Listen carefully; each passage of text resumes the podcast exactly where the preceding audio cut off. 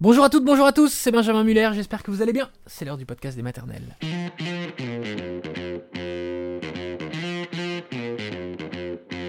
Le podcast des maternelles est à l'occasion d'Octobre Rose, le mois de sensibilisation contre le cancer du sein. Aujourd'hui, une émission sur justement avoir un cancer du sein en étant une jeune maman. On va entendre le témoignage de Florine. Puis nous serons avec une psy, une psychologue que l'on aime beaucoup, Hélène Romano. C'est parti.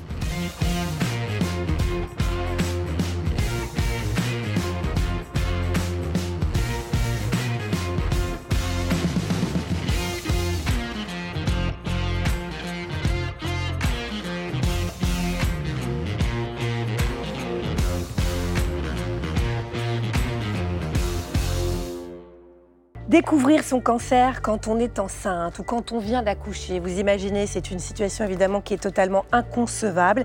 Et pourtant, c'est ce qu'a vécu notre invité après neuf mois, neuf longs mois d'errance diagnostique. Bonjour Florine.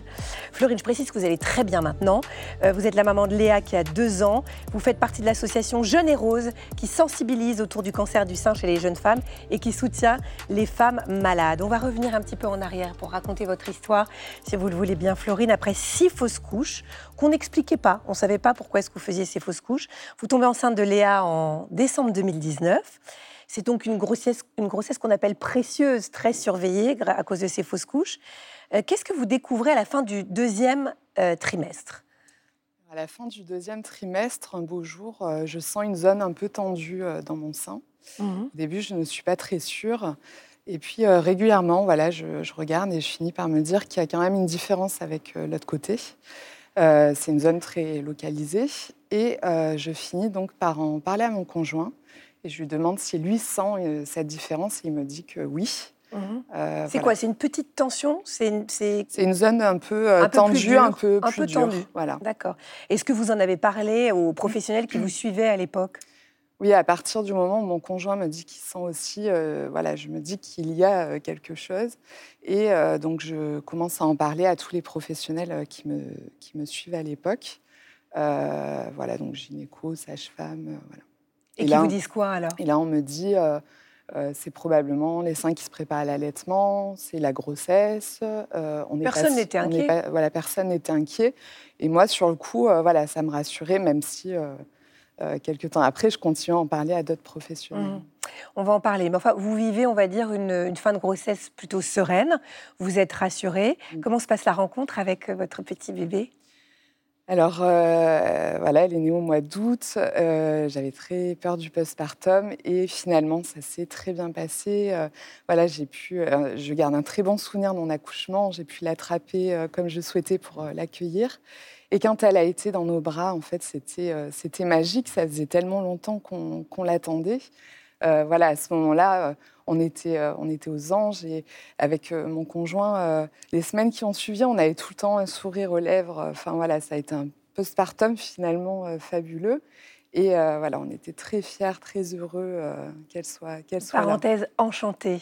Parenthèse enchantée, oui. Alors, euh, comment sont vos seins après la naissance? Est-ce que vous continuez quand même à vous intéresser à cette zone que vous trouviez tendue?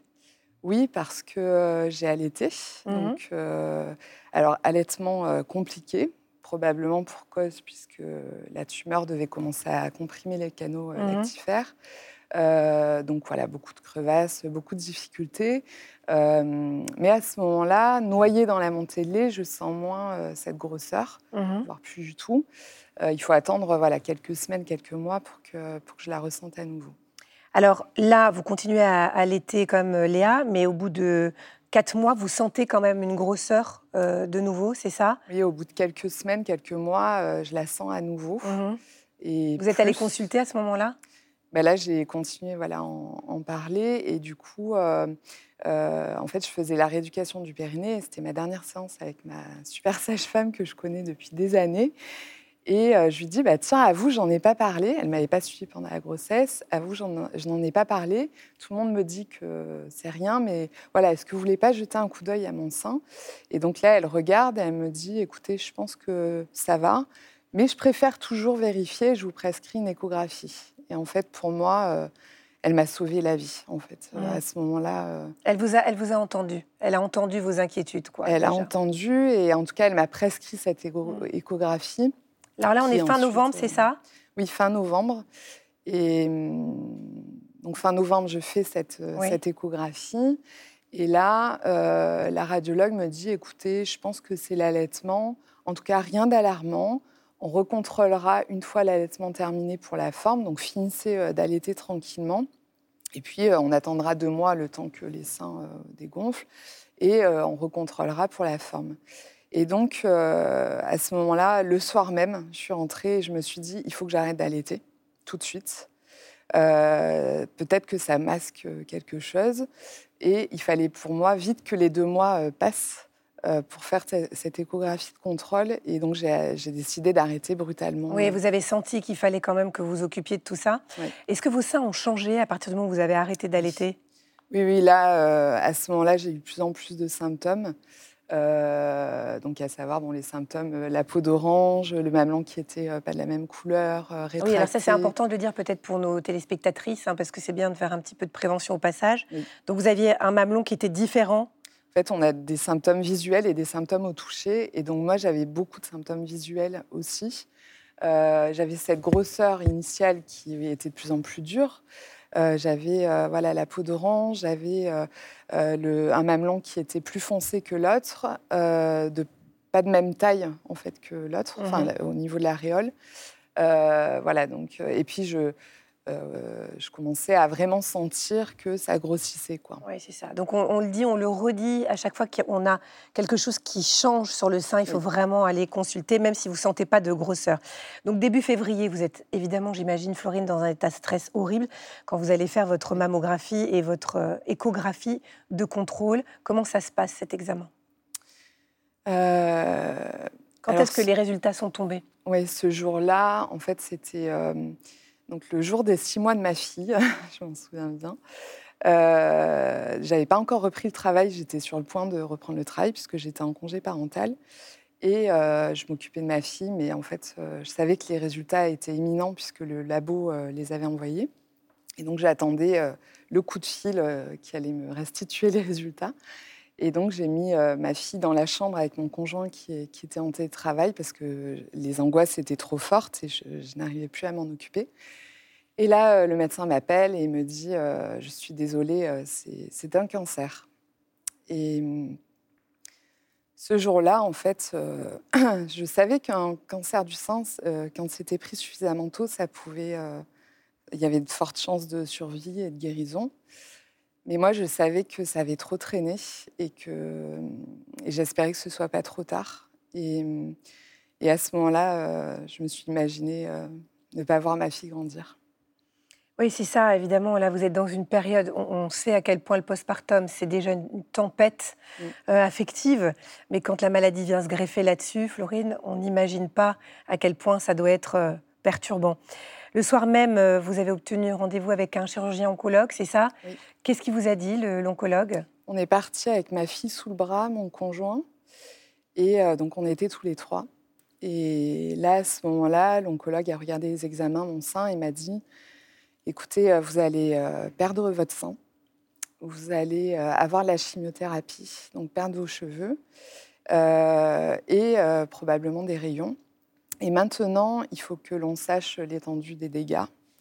il faut qu'on sache euh, à présent si c'est grave ou si c'est très grave mmh. ce que vous avez. Et je vous prescris euh, un bilan d'extension pour voir en fait s'il y a des métastases ailleurs. Alors, euh, Dieu merci, après une attente qu'on n'imagine même pas aussi angoissante que vous l'avez vécue, vous apprenez que la tumeur est localisée au sein, donc il y a uniquement un ganglion.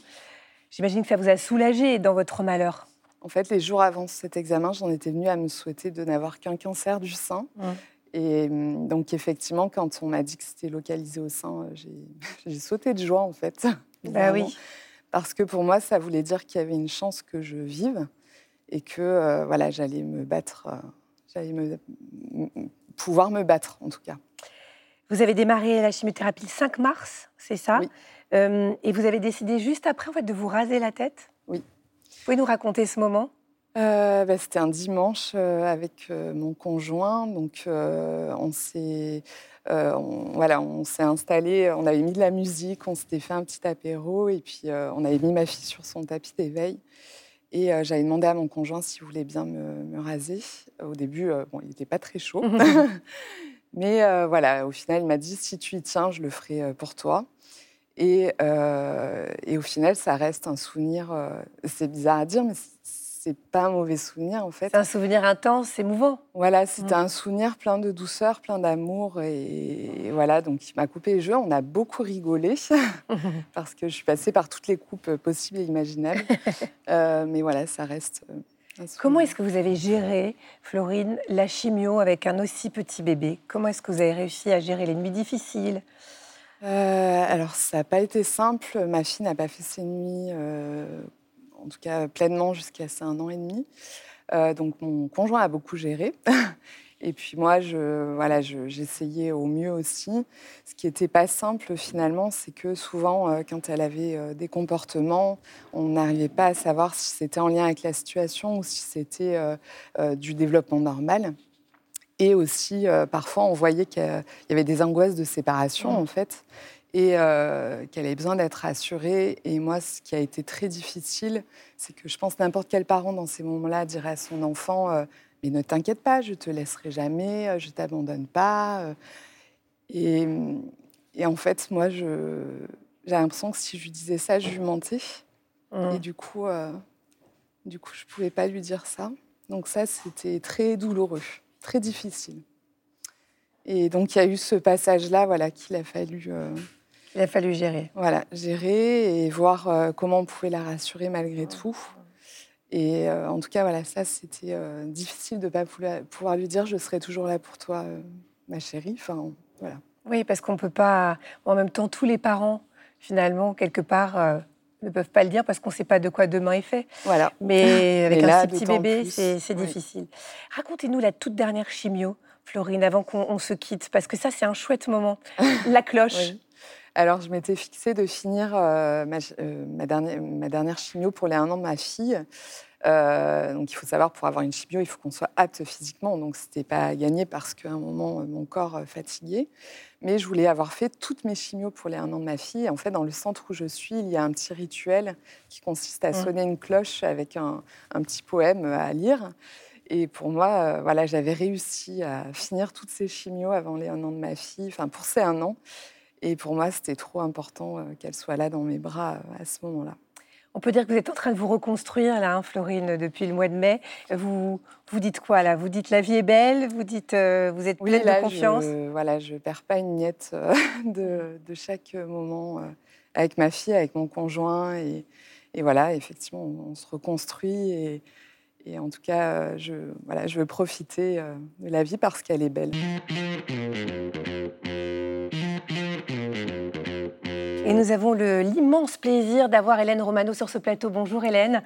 Vous êtes psychothérapeute spécialisée dans la prise en charge des blessures psychiques et des traumatismes. Vous avez participé à l'ouvrage Cancer et maternité, l'impensable rencontre aux éditions RS. C'est vrai, impensable rencontre entre la maladie et cette pulsion de vie qu'est la naissance d'un enfant. Et puis on parle aussi de votre dernier livre quand même qui s'appelle Les enfants et la guerre qui est paru le 14 septembre chez Odile Jacob.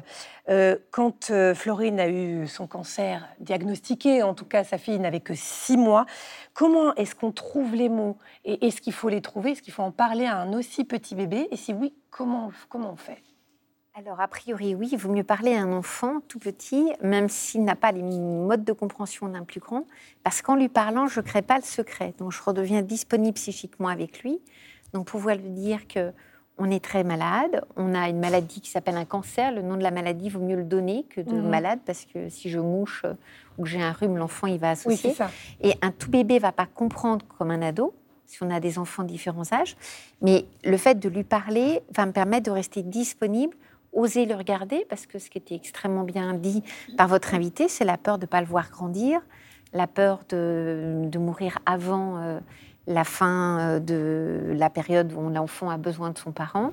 Donc il y a beaucoup d'angoisse autour de cette maladie qui est très mortifère. Donc dire les mots simplement, voilà. Oui, le plus simplement possible. Ça permet de rester disponible. On a entendu dans le témoignage de Florine, elle, évidemment, elle pensait beaucoup à son enfant à ce moment-là. On a reçu pour vous une question en vidéo de Julie qui a besoin de, de conseils concrets. Regardez. Bonjour à tous, j'ai commencé une cure de chimiothérapie pour vaincre un cancer du sein parce que j'ai pas prévu de me laisser faire. Mais euh, il est probable que je commence à perdre mes cheveux d'ici peu et on a trois enfants. Euh, je voulais savoir si vous aviez des astuces pour leur en parler, euh, pour voilà les rassurer et les aider à traverser au mieux cette étape. Merci pour tout ce que vous faites. Alors, dans le discours de cette maman, sur le côté combat, et c'est quelque chose qui est important, on ne se laisse pas faire, on n'est pas impuissant, euh, on essaye de ne pas on être est passif. actif, ouais. On est actif, ça c'est extrêmement important. Donc, comme elle explique qu'elle va se battre contre le cancer, qu'il y a des traitements pour euh, vraiment euh, détruire les cellules cancéreuses, bah, il y a des effets positifs, c'est de détruire les, cell- les cellules cancéreuses, et puis des effets beaucoup moins agréables, c'est qu'on va perdre ses cheveux. Et, et moi, je connais des mamans qui perdent leurs cheveux et qui disent voilà, plus je perds mes cheveux, plus le traitement est efficace. Donc, c'est une façon, chacun fait comme il peut pour le dire. Mais l'annoncer, c'est quand même mieux parce que ça peut être très stressant pour des enfants. On prend les cheveux de maman et tout d'un coup, ça part en mèche. Il y a des mamans qui préfèrent se raser avant. Ça appartient à chacun de le faire. Mais l'expliquer à l'enfant, on perd les cheveux parce qu'il y a le traitement qui induit ça, qui entraîne ça. Qu'elle reste sur le côté combatif que, Oui, oui, dont oui, oui, elle nous sent parle. bien. euh, Mm, mm. Euh, Aline vous demande comment éviter que les enfants se sentent responsables si mon état se dégrade. On sait qu'ils ont tendance à beaucoup prendre sur leurs épaules. Oui, parce qu'un petit, comme il n'a pas les modalités de compréhension d'un plus grand, il va théoriser. Et la plupart du temps, les tout petits pensent que le monde, les choses du monde arrivent à cause d'eux. Donc, si maman a un cancer, c'est à cause de moi. Si maman est malade, c'est à cause de moi. Je me souviens que pendant le Covid, quand il y avait des décès Oui. dans les familles, beaucoup d'enfants pensaient que c'était de leur faute parce Oui. qu'ils avaient ramené la maladie, parce qu'ils avaient Puis on avait aussi des professionnels qui le disaient aussi oui, sur les plateaux télé, donc ça n'a pas aidé les choses. Donc de pouvoir bien dire que le cancer c'est ma maladie, c'est pas la tienne. Tu n'en es pas responsable, même si l'enfant pense que c'est à cause de lui. Ça, c'est important. Mais je mets un bémol parce qu'on est tous humains. Je pense à un papa dont la, main- la compagne était malade d'un cancer. Les enfants chahutaient, jouaient. Et à un moment donné, c'est insupportable. Il leur a dit Taisez-vous, calmez-vous. Maman a besoin de se reposer. Si vous êtes pas sage, le cancer va revenir. Et quand le cancer revient et entraîne le décès de la maman, les enfants restent marqués par ça.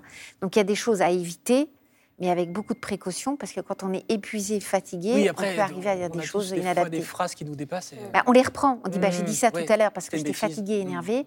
J'avais pas à le dire. Ça n'a rien à voir. Par contre, maman, elle a besoin de repos. Il est toujours temps de retricoter à l'envers. D'accord. Victoire vous dit Mon fils a des soucis de sommeil et ça a démarré à peu près au début de ma maladie. Est-ce potentiellement lié et comment le rassurer sur mon état euh, sans mentir? Alors, très bonne question, parce qu'il ne faut pas non plus tout mettre sur le dos du cancer, entre guillemets, et que le fait d'avoir une maman qui a un cancer devienne mon identité d'enfant. Un enfant, il peut avoir du mal à dormir parce qu'il y a la Covid, parce qu'il y a les grèves, parce qu'il y a plein de choses compliquées, parce qu'il change de maîtresse, parce qu'il change de champ, pour un, un tas de raisons. C'est vraiment euh, l'alimentaire, le sommeil, le prin- les principaux euh, relais pour un enfant pour dire qu'il va pas bien. Ça peut être lié au cancer et au traitement de maman parce que maman est plus tout à fait la même, parce qu'elle est angoissée, inévitablement.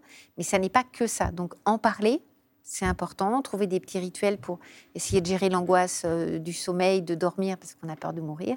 Ça peut être important. Mais ça n'est pas que le cancer.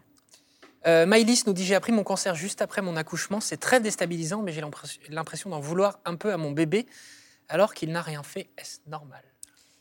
Alors normal, vous savez, Benjamin, j'aime pas trop ce terme, c'est adapté. ouais. c'est très stigmatisant.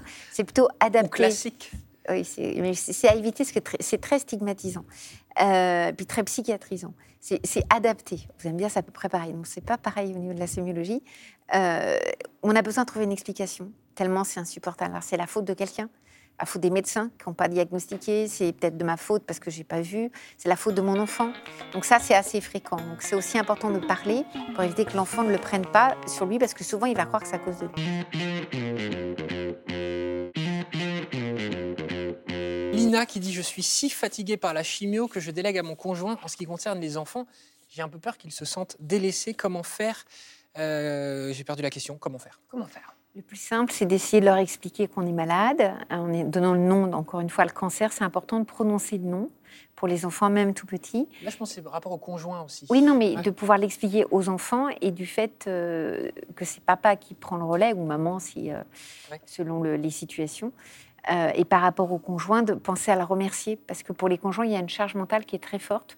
Et ça peut arriver qu'au bout d'un moment, bah, ils s'épuisent aussi parce que le cancer prend beaucoup, beaucoup de place. Donc penser à valoriser le conjoint, même si on est fatigué, c'est assez fondamental. Chloé, une question importante. Elle dit J'imagine qu'il faut rester positif avec ses enfants, mais comment les préparer au pire qui peut toujours arriver? Alors, je vais plomber l'ambiance, on va tous mourir hein, le plus tard possible. Donc, ah, euh, Sauf moi euh, Vous me donnez la recette, Agathe. Donc, euh, la mort fait partie de la vie, donc ça n'est pas en pensant oui, mais à la mort. Généralement, elle arrive loin, elle arrive un jour. C'est ce qu'on dit. Bah, voilà, je dire à son enfant on meurt quand on a fini de vivre, et le jour où je vais mourir, peut-être que je vais mourir de la maladie, peut-être que je vais mourir d'autre chose, peut-être que je mourrai jeune, peut-être que je mourrai très vieille. Tu ne seras jamais seule et d'expliquer ce qu'on fait. Vous avez beaucoup de parents malades qui vont prendre des dispositions au cas où. C'est pas parce qu'on les prend que ça va arriver, mm. mais ça réassure tout le monde. L'enfant, il a besoin de savoir qu'on n'est pas tout seul et qu'on n'oublie pas celui qui est mort. Ça, c'est fondamental. Euh, Luna nous dit c'est un dur combat et même si j'arrive à faire bonne figure pour l'instant, j'ai peur de craquer un jour devant mes enfants, de fondre en larmes. Est-ce grave si ça arrive? Ça n'est pas grave, c'est de l'émotion. L'émotion, il faut pouvoir l'accueillir. Alors, il y a qu'à Faucon, mais il faut pouvoir l'accueillir. Et euh, si on pleure parce qu'on est fatigué, dire voilà, je pleure parce que je suis épuisée à cause du cancer, j'ai peur, j'ai mal, je suis fatiguée. Mm. Ça n'est pas à cause de toi. Ça, c'est important. Parce que si on dit rien. C'est valable pour toutes les fois où on peut craquer dans la vie, non même si au boulot c'est dur, si on est fatigué. Voilà, parce que sinon l'enfant va penser que c'est à cause de lui. Et si en plus on sèche les larmes en disant ça va bien, pas de problème, mm. l'enfant, il sait très bien qu'on lui ment. et il va imaginer peut-être pire même que ce qui arrive. Souvent. Manon vous dit je vais être hospitalisée plusieurs jours pour une intervention liée à mon cancer. Est-ce important que mon fils vienne me voir à l'hôpital ou est-ce qu'il vaut mieux lui épargner ça? Alors, Covid, pas Covid, il y a des hôpitaux qui sont fermés aux enfants, donc on ne s'engage pas si d'emblée euh, la situation fait que l'enfant ne pourra pas venir. Au-delà, si c'est possible, c'est important de proposer à l'enfant, de ne jamais l'obliger et de le préparer. C'est-à-dire que quand on est hospitalisé, certaines fois, on peut avoir des perfusions. L'hôpital, c'est un milieu très particulier. Donc souvent, on va décrire à l'enfant avant, bah, maman, euh, s'il veut y aller, on ne l'oblige pas. Mais s'il veut y aller, bah, maman, elle est dans une chambre à deux, elle est comme ci, comme ça, habillée comme ceci, comme cela. Elle a un petit tuyau qu'on appelle une perfusion.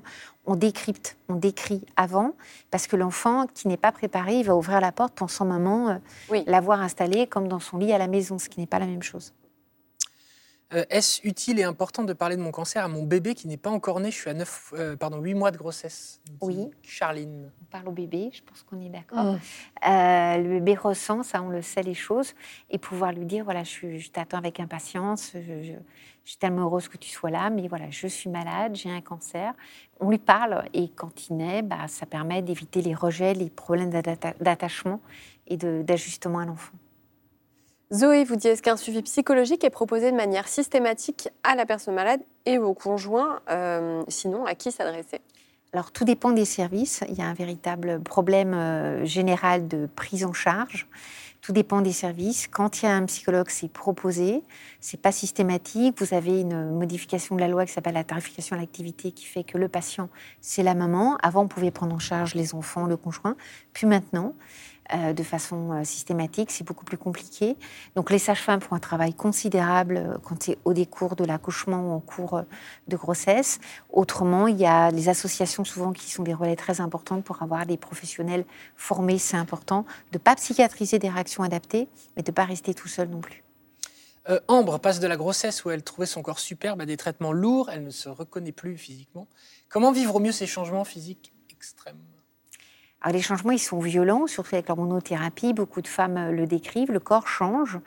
Euh, il faut pouvoir être accompagné. Ça peut passer par tous les soins au corps. On sait qu'il y a beaucoup de choses qui se font en atelier d'esthétisme, en atelier corporel, en massage, en kiné, enfin des, choses qui vont faire qu'on va se réapproprier le corps et l'accepter. Il y a des choses très variables. Ce qui marche pour l'une ne marchera pas forcément pour l'autre.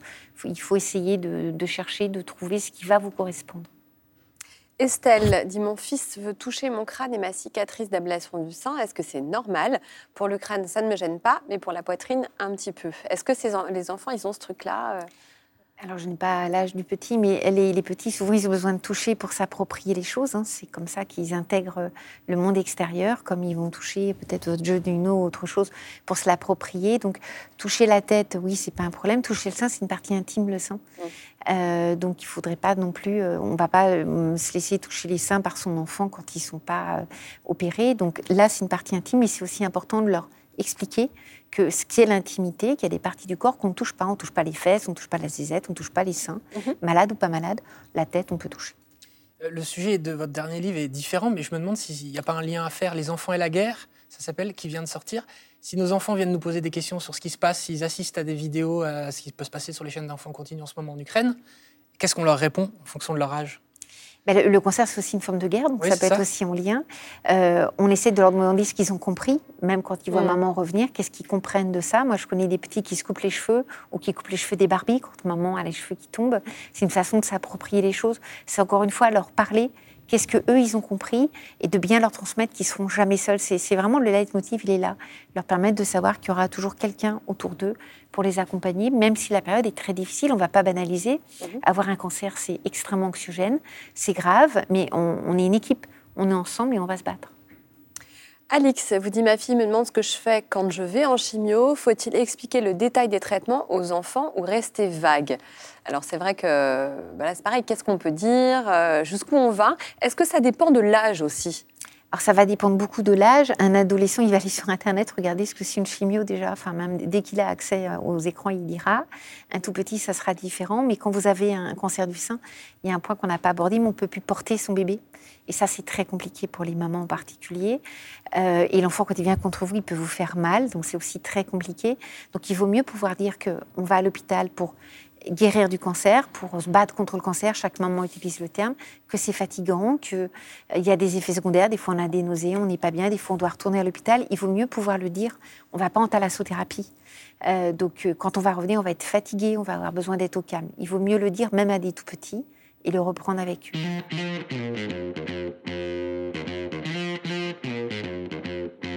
Merci à Hélène Romano, merci surtout à Florine d'être venue nous voir dans l'équipe de la Maison des Maternelles. Voilà, c'est la fin de cet épisode. N'hésitez pas à le partager autour de vous, à mettre 5 étoiles sur vos différentes applis de podcast. Je vous réexplique pourquoi nous, ça nous aide beaucoup à être mieux référencés. Et mieux on est référencé, et bien plus le podcast est suggéré à d'autres personnes, et plus il est suggéré, plus il est écouté. Voilà, tout simplement. Donc merci à toutes, merci à tous. On se retrouve demain sur France 2 de 9h25. Salut tout le monde.